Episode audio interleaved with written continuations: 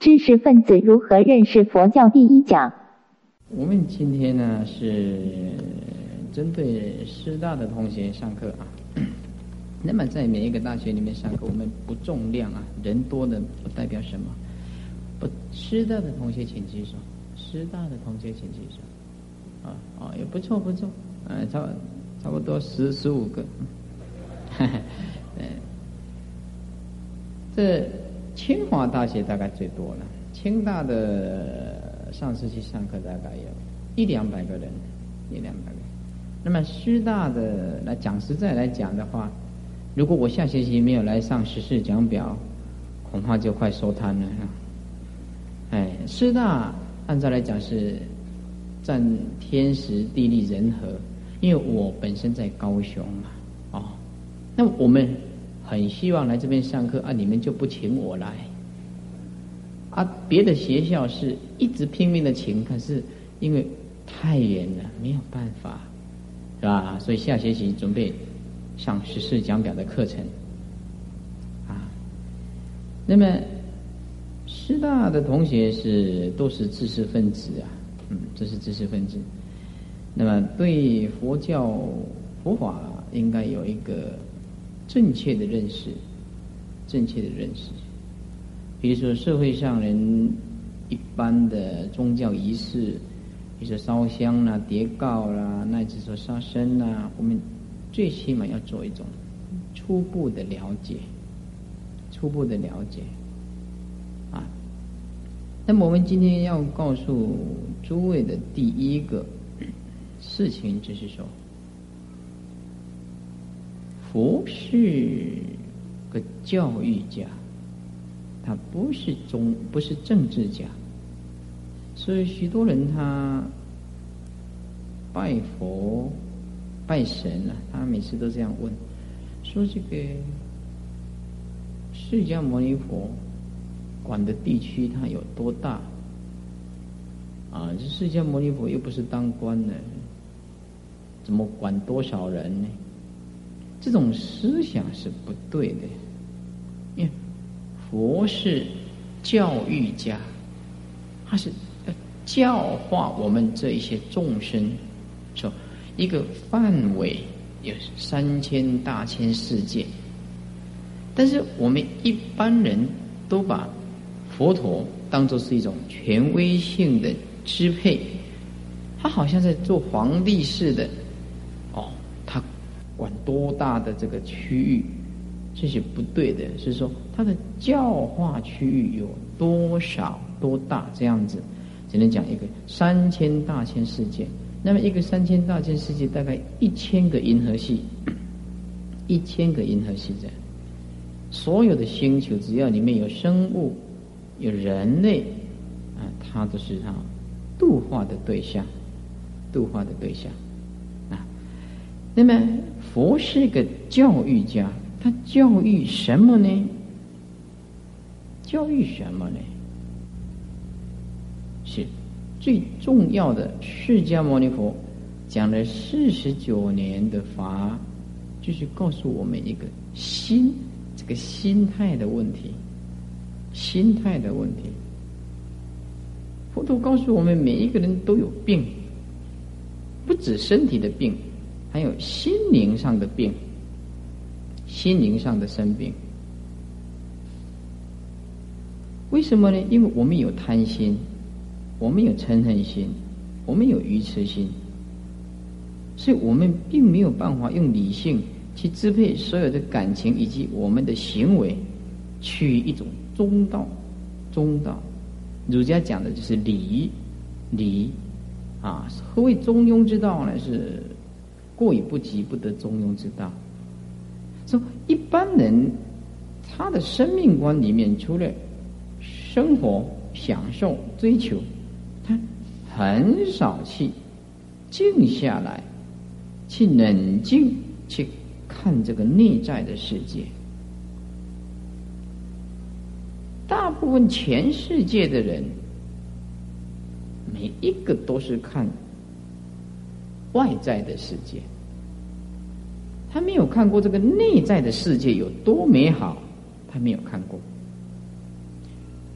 那么，就像我们想要得到内在的智慧、内在的世界，可是如果碰不到正法，碰不到正知正见的法师，那么所追求到的也是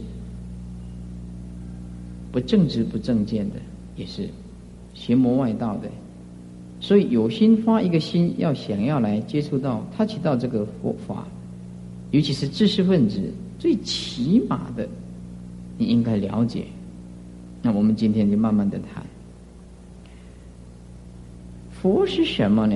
佛是发现真理的人，他并不能创造真理。所有的全世界的宗教。它一定有一个主宰，一定有一个主宰，比如说是上帝啦、玉皇大帝啦。在中国的传统观念里面，从以前到现在，我们都有一种神的观念。哦，下雨有雨神，树木有树神，乃至炉灶有灶神，那么天的有天神。这个神的观念在我们中国。道教的思想就一直根深蒂固的在我们内在里面生根。那么，基督教跟天主教、回教是后来再传到中国，他们也是主张一个神。回教是讲真主，真主。那么，基督教、天主教是讲一神，也是有个真神。那么，他们都认为天地万物是他所创造的。那么，佛他不不是这样子，他佛是告诉我们，真理不能创造，真理早就存在这个宇宙天地万物之间，是我们没有去觉悟它。所以，有的人讲说，是先有佛法，还是有佛？还是先有佛，再有佛法，都对的。这个是一体两面的。如果说先有法，那么没有佛来讲出来，悟去悟到这个真理，法也显现不出来。啊，那么法是自然的存在，在这个宇宙当中，它自然的存在，而我们到今天一直没有被发现，是佛陀这种大智慧的人去悟到了。他把这个真理 就告诉大家，所以真理之下没有老师，没有权威，他不能辩论的。佛告诉我们，生命是无常的，你二十四个小时里面必须用理性去支配你的感情。世界是无常的，每一分每一秒都有不幸的事情来临，乃至车祸、死亡、疾病，一切的不幸。都随时可能会在你的家庭发生，你要有心理准备。世间是无常的，世间是苦的，身体嘛，它会生病，需要吃饭。那么，为了这个蝇头小利啊，创得头破血流，大家要面临这个现实社会里面人心惶惶啊，是吧？在心灵呢有烦恼，所以我们不明了这个世间的真理。那么，生命对我们来讲是一种严重的处罚，我们会活得很痛苦，因为我们不悟，不悟。等到我们有一天悟了的时候，我们就会产生这个智慧的光明，那就可以用理性。就我讲，我讲讲的是自性本性，用这个平等心、慈悲心、无所着心。就可以包容整个天地万物，任何事情来，它都可以随缘。换句话说，邪火是开采我们原来本来有的那一个大智慧。我们有了智慧，就可以运用在任何一个生命里面的动点上。那时候就不会烦恼。所以在佛的心中，没有敌人。因为他不曾经动过一个念头去恨哪一个人，他认为动到一个念头去恨别人，那是自己的修养不够。那众人，众人人家要害害他，要夺取他的生命，我也认为这个是因因果果，果果因因。如果是这样，我们就应该认命，我们积极的去做，但是没有办法改变的事实，我们要认。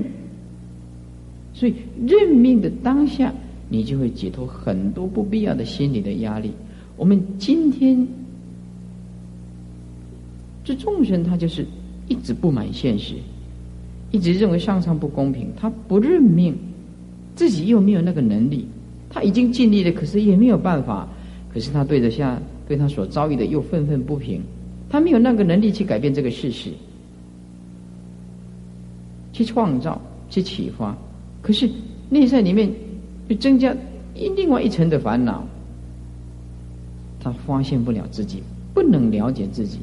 那么，佛是最能够控制自己、最了解自己的，所以他发现这世间实在是苦的。所以佛告诉我们：人有生老病死，每分每一秒生命，每分每一秒时间都夺走我们的生命。我们如果不能够善应、善于应用我们的生命，我们的生命对我们来讲，只是一种行尸走肉而已。那么换句话说，真理是不能辩论的。如果说基督教、天主教，那是说灰教，他们的教义里面就是讲讲一个真神来创造。那么你可以相信，你也可以不必相信，因为没有人看到。这佛告诉我们：你不要相信权威，权威有时候也会错误的。佛要告诉我们，你要把眼睛弄清楚，把你的理性弄清楚，去观测这个世界有生老病死，你有没有觉悟？这个就没办法辩论了。你相信也好，你不相信也没有关系，他还是要生老病死。生老病死这是一个真理，任你任何一个人都没有办法突破，任何一个人都没有办法去改变它的事实。所以佛讲的，叫做真理。真理不受时间的控制，不受啊人情世故的限制。两千多年前佛讲的生老病死，两千多年后我们还是要生老病死。佛告诉我们这是真相，事实的真相，你要觉悟。那么我们为什么会有生老病死？因为我们脱离不了这个时间跟空间的限制。我们有意识的存在，我们去执着这个时间的存在。我们没有办法有这个定力去突破这个时空的束缚，所以我们每一分每一秒都在增长、成长、成长，就推向死亡。所以要跳出这个六道轮回，除了要证悟这个清净的本性、永恒的生命就是我们的本性以外，要不然就要念佛往先往生极乐世界，再继续去修行。除了这两条路，就没有办法了。没有办法，所以佛是个发现真理的人，他不是一个创造者。真理不能创造的，如果这个真理是被创造出来的，这个真理就会被改变的，真理就会被改变的。就像爱因斯坦呢，他发明这个相对论。爱因斯坦发明这个相对论呢，是站在职能互换的定理上。可是世界上有一种东西，要是比光速更快的话，那就算不出来了。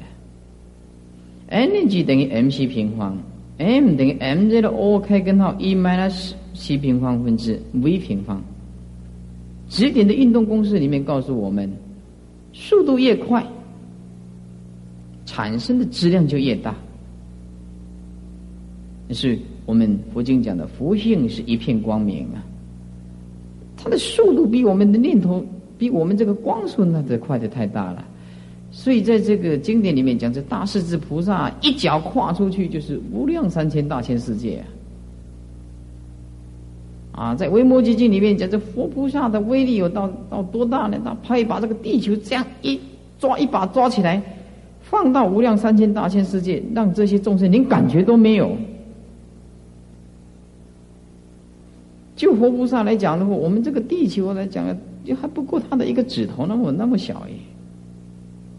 我们这身体太小了，智慧太狭窄了，所发挥的能量也没有办法。所以佛就是开采出这个绝对论出来。绝对论，什么叫做绝对呢？就是不经过任何的比较，永恒的存在，不是用对立法去推测的。那就换句话说，就是个就不可思、不可议。我们说光速很快，那是因为光速在物质的运动里面，没有一种速度比光速更快的，所以我们说它很快。它的快是由慢来比较而来的。那么，如果说我们尽虚空界、变化界，我们开悟的人，无量的三千大千世界，都在我们这一念的心中。那你说这光速比较快，还是我们的心比较快啊？这快慢是怎么分的呢？那么那个时候，我们就会发现，佛更了不起。佛发明这个绝对论，绝对论就是不比较，没有经过任何比较。什么叫做没有经过任何比较呢？啊，比如说这个火车从台北开到高雄，哦，火车离开了台北到高雄，可是还离不开台湾。就事项来讲，它是真的，哎，从台北到高雄，可是离不开台湾。而你在台湾的转来转去的，离不开亚洲。你从台湾到香港，台湾到日本，到东北亚，到东南亚去，那离不开亚洲。那么你就是飞到美国，它不能离开地球；你就是飞到外太空去的话，它不能离开这个宇宙，不可不可能。所以啊，我们要了解，所有的物质现象都包容在我们的胸量里面、心里面。只是我们今天没有办法开采出这份清净的内在出来，所以我们对无尽、无量、无边的宇宙的虚空完全茫然无所知。我经讲的，就我们是我执。执着这个我，执着这个我就有欲，有这个欲啊，他这个心就动，动就着了，就观测不出来。所以我们儒家讲的“无欲则刚”，人道无求，品质高；无欲则刚，刚在佛法来讲的话，就是自信不变的东西叫做刚。无欲则刚，就不受到啊生老病死这种贪欲。贪生怕死的牵制，不受到金钱，不受到脾气，不受到女色，不受到恨的这个牵制，没有这些任何的欲望，无欲则刚。这刚，在佛法里面来解释是永恒不变的本性。在儒家来讲的意思就是说，哦，他是他讲讲话就气势很大啦，他。不可能会做错什么事情了，因为他没有欲望的埋伏，他内心里面呢，哦，就是永远如此，讲话就会很大声，就刚。但是在佛法解释不是这样子。那么人道无求，品质高，释迦牟尼佛就是把我们的生命一直升华，把这个精神一直升华到最高点，把我们的物质生活一直降低，一直降低，降低到最低点。为什么？他不需要借重任何的物质现象，他内心里面就不受到牵制。那么一个人的身心都不受到牵制的时候，他就是圣圣人。他的开采无量无边的内在的大智慧出来，那么世间的一切金钱啊、欲望啊、享受，对他来讲都不能够动摇，不能够动摇。他已经生活在绝对的这个心态。那么，所以我们因为不能发现这个绝对的真理，所以我们就会有痛苦，我们就得就有失。就得失，突破不了这个得失的观念。他不知道我们这个得失的观念是受时间的支配而已。你现在得到，有一天你就必须要失去，至少你要面临死亡的来临。大家都逃逃脱不了这个死亡的来临，对不对？那么你今天有结婚，你就必须有一天离婚。也不离婚的话，就两个一定要死亡。任凭你权贵势众，任凭你多少的才干。都是要受这个无常的支配，所以我们也没有办法发现这个绝代的心的本性的清净这一念，是一直在这个相对的错觉里面一直追求，一直追求，一直追求，那么就追求严重的错误，把自己的意识状态呀被束缚在自己的看法还有主观意识里面。我们每一个人他会设定一种标准，就他的学历，就他的智慧，就他的 background 背景。他的教育，他会设定一个标准，啊，这个标准，别人跟他产生一种不同的标准的看法，他马上会起这个愤怒。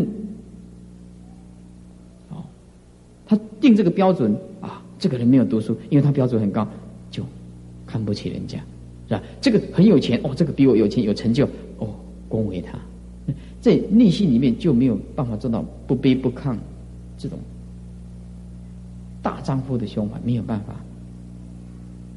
为什么？因为他会落入这个相对立的观念，因为他内在里面有一种标准，内在里面有一种标准性的东西，他就会产生一种标准上的错觉，他就开始用这个标准去衡量别人，用这只秤子去衡量别人，所以他就会看不起别人，他就会讥笑别人，乃至会诽谤别人，攻击别人，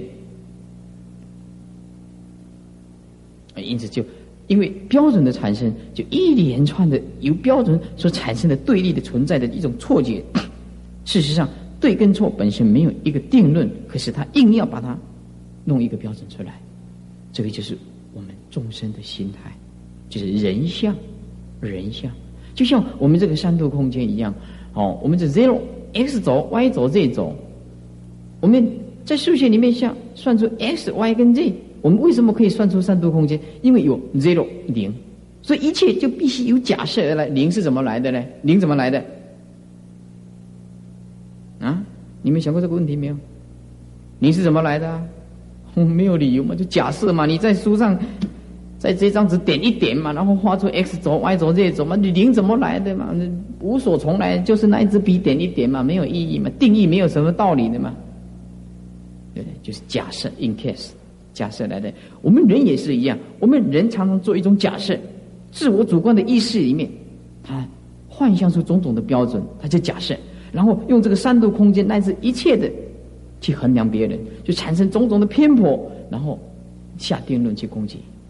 所以，因此用这种意识状态来讲，你永远不可能达到绝对的解脱。无论你今天是科学家也好。是社会学家也好，是教授级的也没有关系。科学家他一定会告诉我在研究，我在演绎，我在归纳。他那个我执，这个身体本身是假的，就看不破了。所以他讲出来的东西就有偏颇，就有偏颇，没有正知见。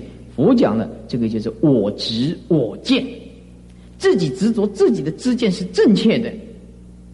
他不知道这个我们人的肉体 是一种虚妄的、不实在的。我们今天所活的这个我的标准是错觉，所以我们所有的定义跟定律都是由错觉演变出来的。人们就是一直生活在这种错觉，借着文字、数目字、语言来描述我们内在里面那种感触，所描述出来的。通通不能解决他的生老病死的问题，所以当我们一个真正有智慧的人看到了佛经，听到了佛法，我们马上就体悟，马上就体悟出来。哦，人啊，一天到晚在这里面一直这样子的享受啊，追求五欲六尘啊，就知道这个不是究竟法的。所以我们一下子就发现了走出家的路线了，这个。对我来讲，这个看得太了解了。这结婚没有所谓的快乐的，那是骗人的。三年以内七就七就了，这个三年以后就常常天天打架了。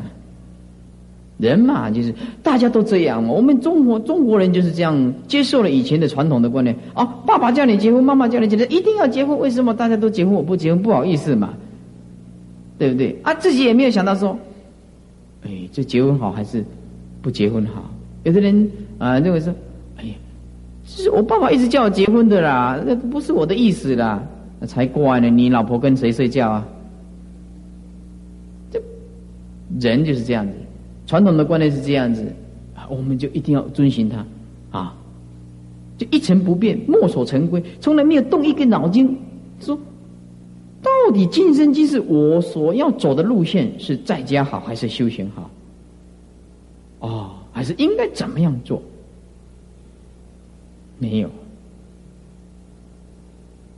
那像我们今天走修行的路线，我们好的不得了，我们很清净呢，没有什么烦恼，一天到晚我们清静的过日子，是吧？那么我一直劝导我们悟性要提起来，啊，不要受人家的影响，不要受人家的影响，不是说刚愎自用，而是说你要用智慧，要冷静，要理性，哦，然后你就可以慢慢的去升华自己。不要说往生极乐世界，或者是死后的事情，你现在应用智慧。就可以活得很自在，就会比较随缘以前我听到人家的诽谤的时候，我内心里面就很难过。我本身不是这样子，你为什么一天一天一直这样诽谤我？那时候就是很想跟他拼了。后来嘛，就慢慢慢慢的历练久了嘛，就开大智慧的时候，就认为。对回谤也不错嘛，我们有优点，他才回谤嘛，他嫉妒我们嘛，就是回谤是反面的赞叹嘛，嗯，他为什么不回谤别人是吧？哎，把这个念头转一下子，就会别人对我们不同的看法，心就会慢慢慢慢的平静。那话是这么讲啊，经过很长的时间磨练的了，很长的时间磨练的，啊，心态的平稳。那么现在在听到什么社会呢？大概就不太会动了。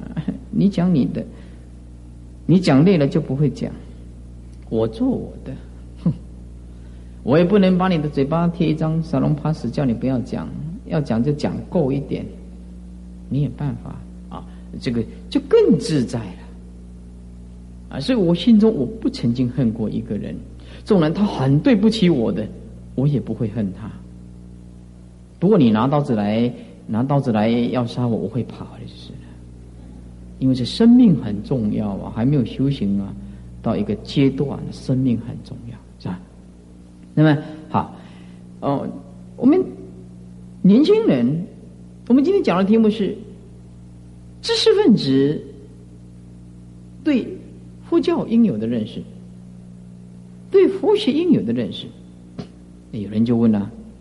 哎呀，师傅啊，像你们这样出家人，不能吃肉，不能看电影，不能跳舞，什么都不行，这活着有什么意思啊？哦，我们这意识才多呢。当你找到一个内在的世界的时候，你找到一个无量无边无止境的世界的时候啊，你就会发现这些享受啊。都是短暂的。我现在的生活，生活到平稳到了极点。像我今天的生活，我不会到在家居室里面去攀岩，不会看有钱的人一天到晚往那边跑。我不需要看电影，哎，我不需要什么娱乐场所，什么卡拉 OK、MTV、TVHC 的这个。不会搞这个，我的心里面二十四个小时都会告诉自己，这个都不是实在的，只有佛法是真正的生命啊！这短暂的享受哪里是一种永恒的解脱呢？这不过是一个眼睛的刺激，内在里面让你一个起伏不定，你认为这是一种享受，那是一种错觉啊！所以我现在生活里面就在一个小房间里面，来看看大藏经啦，吃吃坐啦，有空就到。工地里面去看，因为我筹建文书讲堂了。我从来不愿意去攀岩，不愿意去讲社会，我不需要跟人家勾心斗角。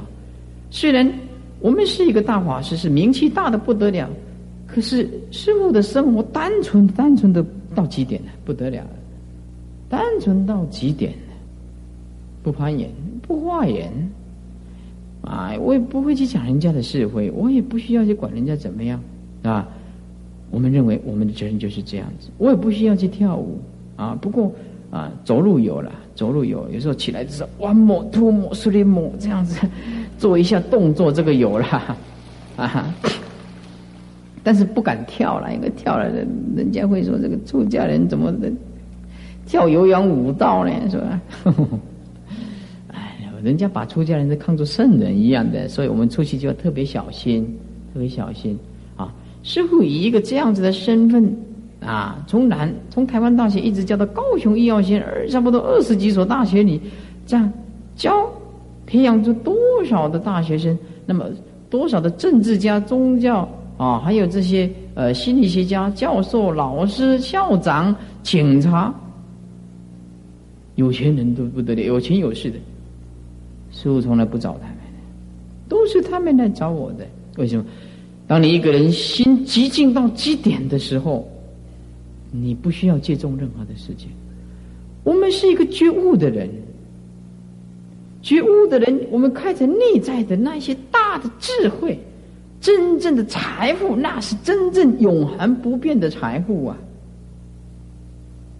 你身上所弄的金钱，那有一天不晓得跑到哪里去的，别人赚去也不一定啊，火烧掉也不一定，水漂走也不一定，哪一天你出去车祸啊，钱不是你的了。你身上哪一种东西是你自己的？参参看的没有，都是暂时借我们用的，暂时借我们用的。哦，所以一个充满智慧的人，他就有理性。啊，他有理性以后，他慢慢的去磨练，一次再一次的磨练。啊。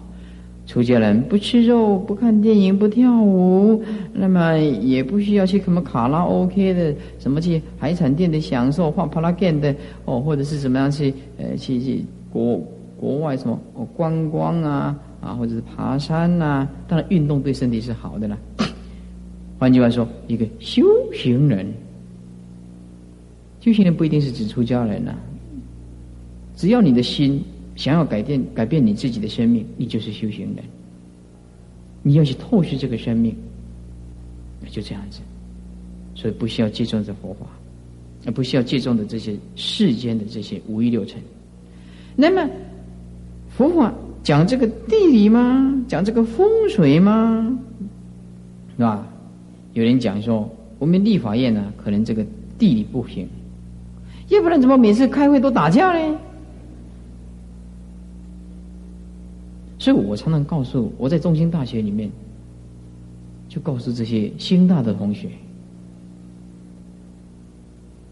很多的政治家、律师、检察官，到最后他会来找师傅。那师傅，我活得很烦，我的职业又是这样子，我活得很无奈，也很痛苦。我去台中的时候，一个议员告诉我：“啊，政治很黑呀。”我说：“宗教是很白了。”嗯，哎，这个宗教是很白的。那么他这个勾心斗角，当了一个议员或者是省议员、市议员，那个立法委员的两句话，搞不清楚就就干起架来了。这个在一个宗教家的心态来讲的话，也很可怜的。那些立法委员都是读到什么大学、台大法律系的，什么法律系什么哦，都是一些文学院的，而且这是头脑都是一流的。你看他们的修养，那你说我他们是为人民的口舌而而奋斗的，或者是你不管是为人民的口舌，做人民的口舌，或是做政治秀，那时候你力争什么样子的？至少这个风度要保持得住嘛，那份涵养嘛，最起码的涵养嘛，对不对？冲到桌子上去打人呢？难怪李文雅请假啊！如果我去，我也会请假，吓死了，也没有办法。因此，我们佛教讲的是本性的问题，地理风水当然会影响我们了，是吧？那么，假设说我们今天立法院改变一个地方。你认为这里面就不会打架？照样干架，照样。那么，对一个宗教家来讲的话，他知道我们纵然要争什么，最起码的修养一定要做到。所以佛告诉我们，我们众生呢，都弄错了，他都是想要控制别人，想要去操纵别人，想要去改变别人，可是一直没有想到要改变自己。这样一个观念永远的存在这个内在里面呢，他就永远束缚。所以释迦牟尼佛他就是修行，就先证悟自己，改变自己。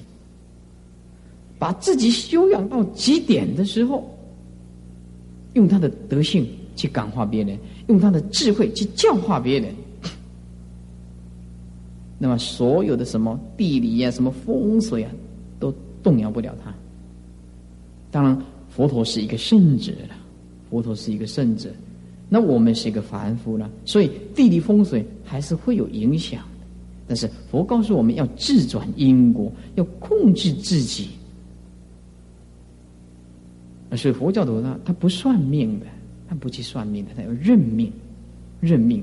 所谓认命呢，就是儒家所讲的这个知天命，知天命啊。那么我们知天命啊，我们认命了，就会解脱，得到大智慧的解脱啊。再来，呃，请问师傅，不知道师傅你对感情的看法如何？我们一个知识青年想要了解这个佛法，那么佛法对感情的看法是什么？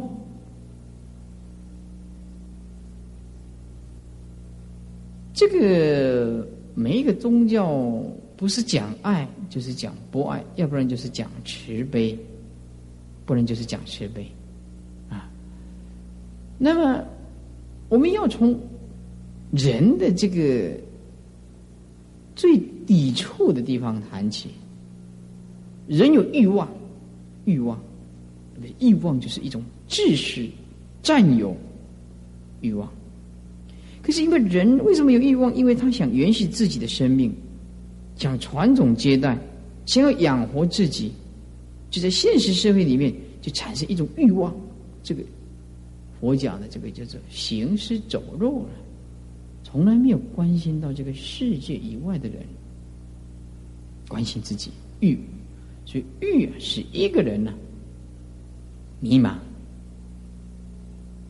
欲的。一点点升华叫做爱，叫做爱。哦，你说我自己是吧？好，哎啊，我的孩子啦，啊，我有我的妈妈好，我有我的朋友好啊。那么又限制于这个小的范围里面，小的范围里面，所以欲望的升华，那些爱啊，有先天性的母爱，母亲呢就爱这个孩子。可是这个爱，他还是有自私的观念，为什么呢？爱我自己的孩子就不想爱别人。神爱世人没有错，就是不爱佛教徒。你不信神，他不会救你的，一定的道理嘛。神爱世人是吧？可是不会爱佛教徒的，你放心。既然神是一个无万能的上帝。我们又是他创造出来的，当我们不认识他的时候，他又不爱我们了。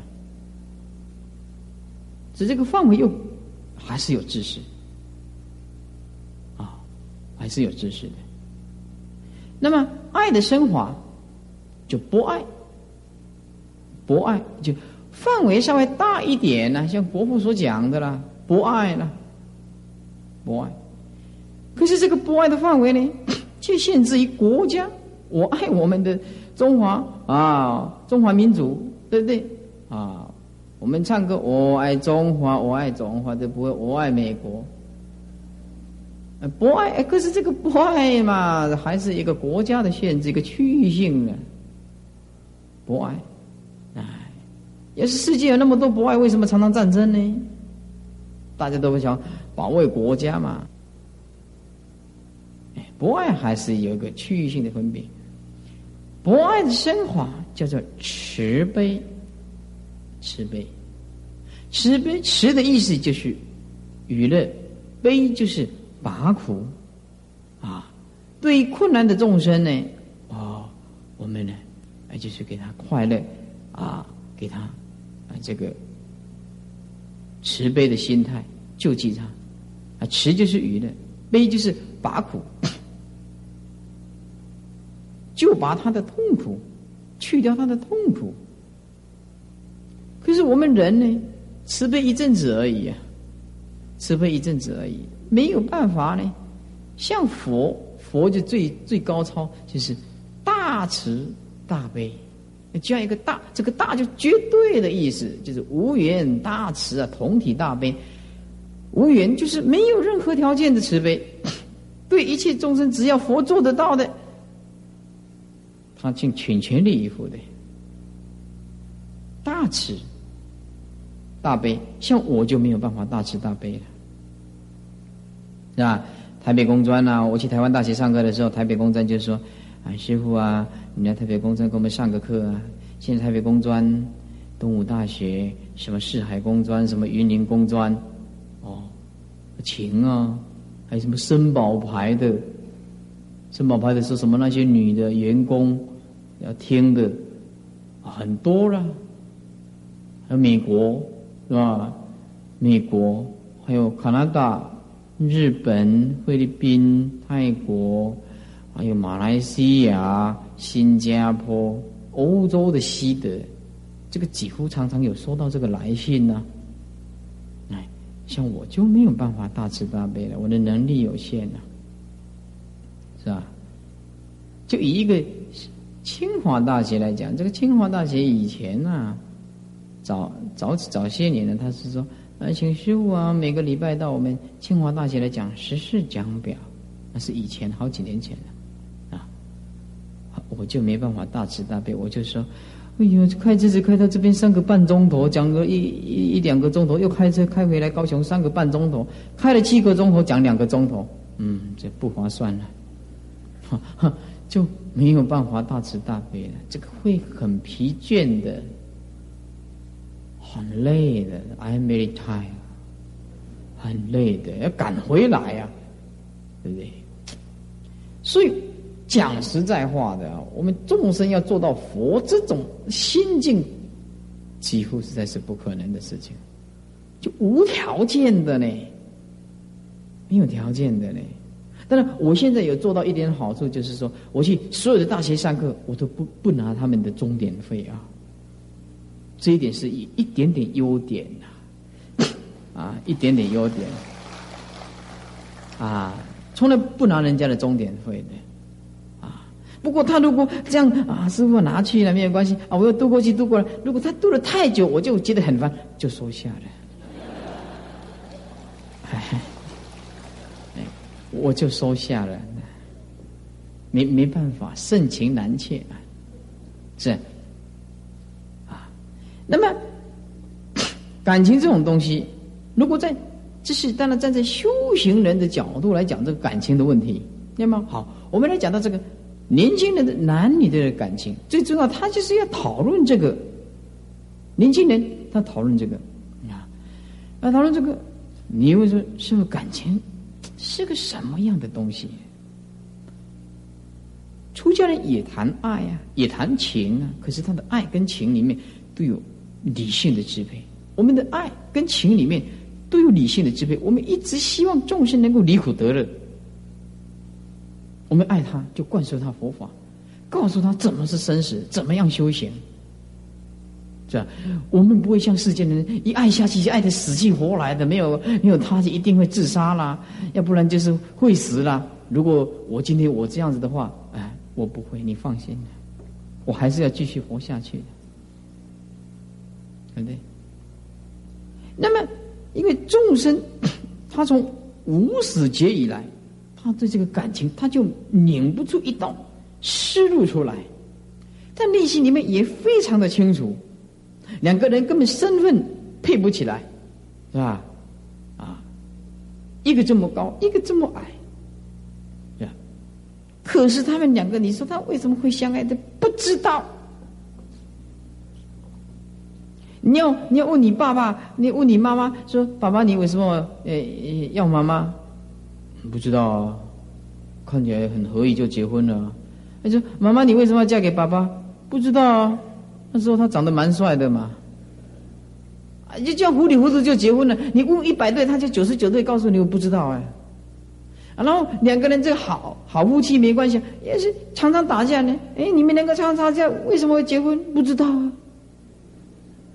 我嘎浪，我的是我嘎浪啊，通通这样子的，为什么？感情是一种是矛盾的东西，他他拧不出一个道理出来的。哦，所以佛就一直告诉我们：哦，感情是一种盲目的东西。所以很多人呐，为了这个女朋友离开，哭了。我以前也哭过，我以前也哭过了，也很痛苦啊。现在我知道了，我我现在很会观想了。如果他离开的时候，我就就这样想，嗯，不结。当然，今天我是出家了，是讲在家的立场啊。嗯，他离开也许更好，也许逃到这个老婆一天到晚打架也不一定，一天到晚三餐都不煮的话，都泡面吃，早一点离开也不错，对不对？你不要一直想到说没有他我们会死，没有他我们会死。哎，你这样做是错误了。我们要做到说他没有我他会死。这样才了不起嘛！你做到的啊，我没有他会死，那完了你就被牵着鼻子走了，对不对？这样讲话才会大声嘛！啊，感情就是这么矛盾的东西啊！明明知道，可是就是明明落落落下去这个陷阱里面，没有什么理由。在唯识学里面讲的这个就是先天性的，我们男女之间欲啊，这种欲的束缚啊，那只是天地之间是。最大的、最大、最难突破的，就是这个感情的问题，肉体上的需要，欲、欲、欲望的。人一个人的身体到一个长度的时候，他就自然会追求异性的。所以在追求的时候当中啊，他眼睛闭上来，迷迷糊糊的，不管了，条件合不合了，就结婚了。结婚就天天有戏看了，是吧？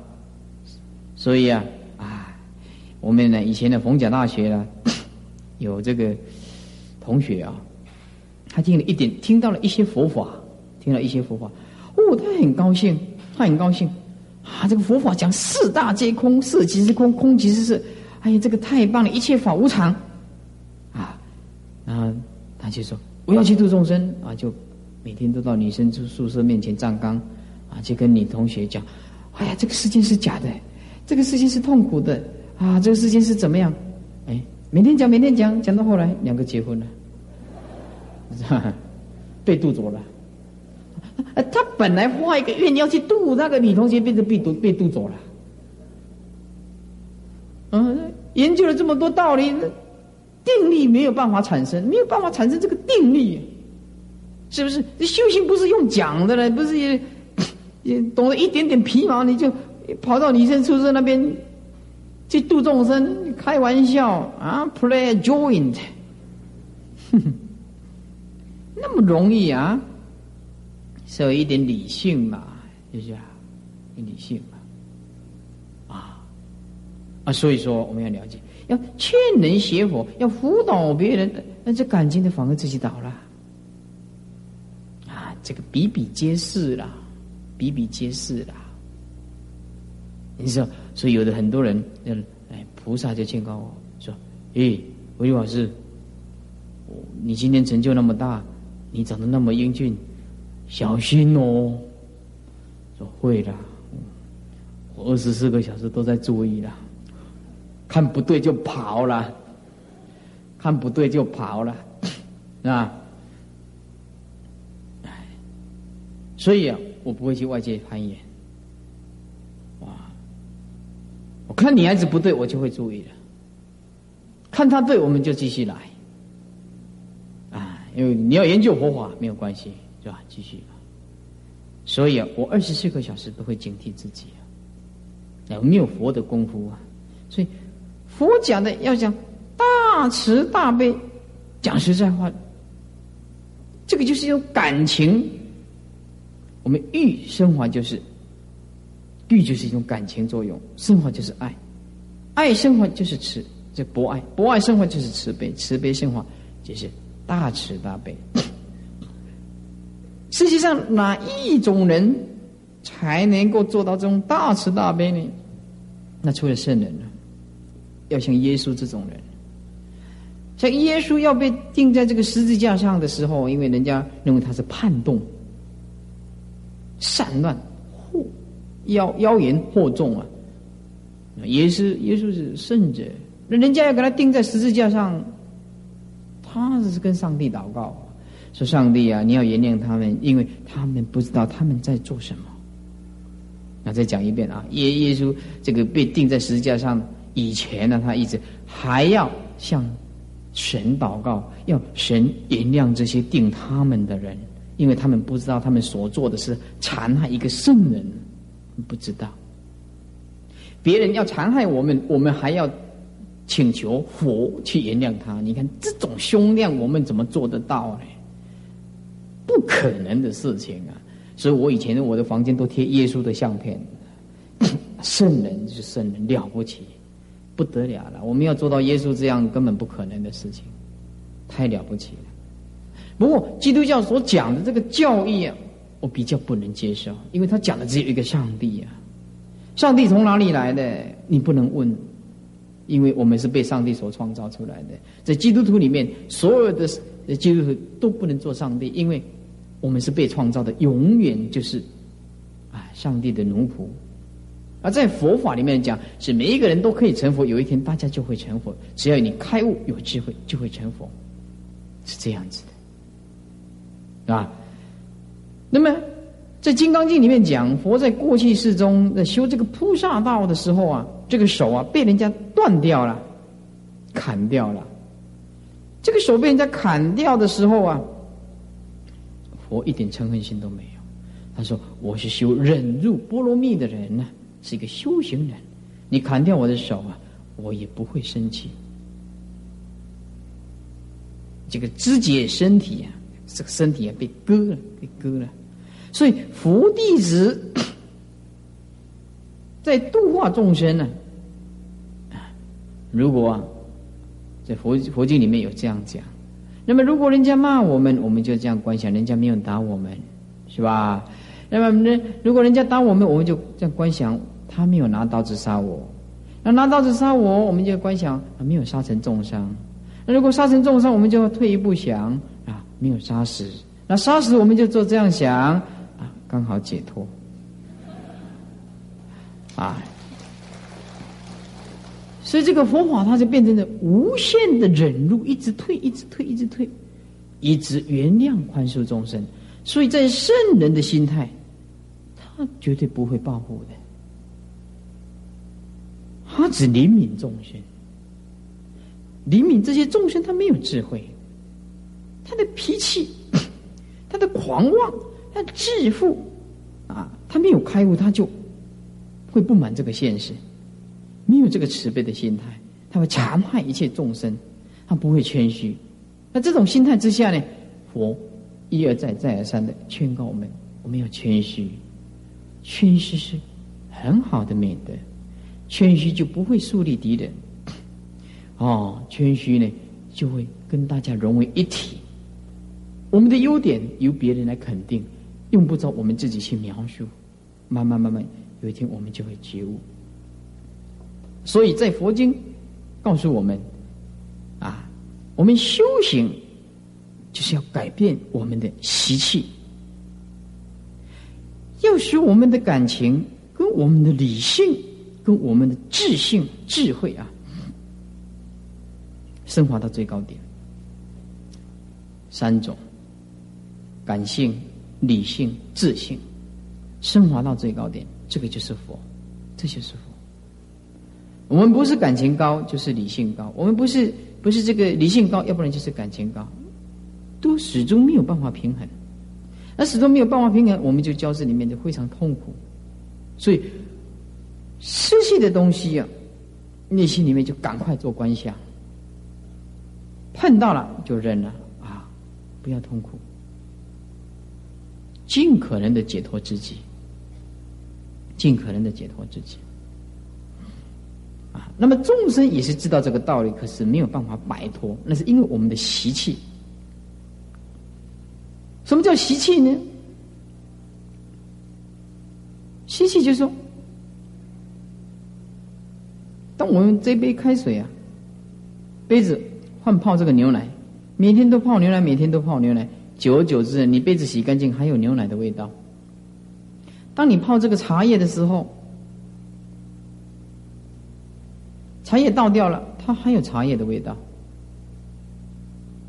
那么我们人也是一样，从生生世世，这个男女的欲望、感情的作用，那么这个惯性意识一直存在我们的内在。我们明明知道，但是没有办法去摆脱，没有办法去摆脱。那要怎么样才有办法去摆脱？那就是慢慢的去关照，去悟，去悟。所以有一个人哈。年纪四五十岁的人呢，带着他的女儿来。他女儿来，我说：“哎，你带你女儿来做什么啊？”他说：“师傅，你跟他摸摸啊，摸一摸啊。”我摸他做什么？摸摸头啊。他现在感情哦，挫折啊。师傅，你摸摸头，跟他加持一下。我说：“这个摸头没有用，摸哪里都没有用。”怎么摸也不会开悟。要是摸一个头，他就不会痛苦，没有关系，多摸几下。看是要 one more、two more、three more 都没有关系。可是你摸摸头，他感情的创伤就可以解决吗？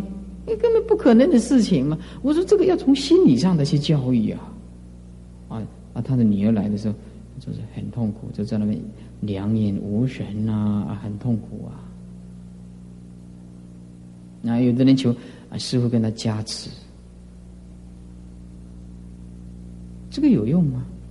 这个从事心理上的教育，让他去觉悟。所以佛告诉我们，成佛要靠自己去觉悟。我们有这个外援，师傅有这个开示这个佛法。然后我们自己要去体悟这个师傅所讲的这个道理。如果把我这个拿拿这个道理啊，只是当做一种学术性的研究啊，那是很可悲的，那是很可悲的。这佛法不是世间的学问，不能拿来当做学术上的研究的。要把佛法运用在你的生活，然后实际的去做，这才叫是真正的解脱的人嘛。啊，这是真正解脱的人嘛。那么如果说你把佛法当做是一个学术研究，哦，讲的头头是道，可是呢，你却做不到，每天过着苦恼日子、烦恼的日子，啊，以前脾气那么坏，现在脾气也那么坏，也许是变本加厉，哎。自己称自己是开大智慧的人，瞧瞧不起大家，就拿佛法来傲视别人。佛法本来是要让你解脱的，要变成拿佛法开这个一点点智慧，变得有点变财，狂妄别人、傲视别人，那就糟糕了。佛法它是运用你的心态，运用在你二十四个小时，你任何一个时间跟空间。换句话说，我们要建立自己的理性跟智慧。在任何一个时间空间的交汇点上，你要去透视它。时间是无常的，生命是无常的，世间是痛苦的，不幸的事情随时会发生。我们人呢，就是不敢不不敢面临现实，逃避要逃避现实。哦，一碰到这个车祸的时候，或者是这个突然暴病死了，他不敢相信呢。他的妈妈怎么死于这个这么突然呢？或者他他的兄弟姊妹啊，突然死于车祸，他不能接受，痛哭流涕。啊，是啊，所以人家讲啊，这个出家人是逃避现实，错了，这在家人才是逃避现实。什么叫做现实？现实就是现在实际的情况。现在实际的情况不是柴米盐油酱醋糖，不是的。是生老病死，你的现实的定义跟我的现实定义是不一样的。你认为出家人逃避现实，我认为出家人是最面临现实的。他要面临这个生老病死的问题，六道轮回的痛苦的事情。生命是连锁的，生命不是断灭的。你没有前世，就没有今生今世的貌相。啊！当你晚上睡觉的时候，你的意识还是继续作用，你还是继续做梦，这可见生命是连锁的。人死后还是有一个动力的存在，就是精神领域。那么，生命既然是连锁的时候，我们今生今世所做的事情就会影响到来生，就影响到来生。那么生命是连锁的时候，那么你为什么不对现在的生命去透视它呢？去掌握它呢？所以学佛的人，他是面临这个什么样？面临现实，生老病死六道轮回，这最重要的。那么众生就是逃避现实，为什么？他很怕死亡，恐惧死亡。一谈到人家的往生的时候，死人放在那边，不敢从那边走过去，要绕一大圈。啊，他现在有死人的时候，就不敢到人家的家里去了。为什么？啊，怕看到死人呢？你有一天不会做死人吗？不会死的举手。你都会死。大家内心里面明明知道会死，又为为什么会怕死呢？不明了这个死的我，死后到底去哪里不知道。哎，这个佛法就讲得很清楚了。透视它，了解它，你就不会恐惧死亡。死亡变成一种解脱，一种安详的事情。我们今天一直恐惧死亡，是因为我们不能透视整个人生。对于现在的生命里面迷茫，对于生老病死也迷茫，又突破它，又碰不到佛法的善知识的劝告，我们当然很痛苦啊。那如果我们今天碰到了佛法，那再不去不想去修行，那就太可怜了，那就太可怜了。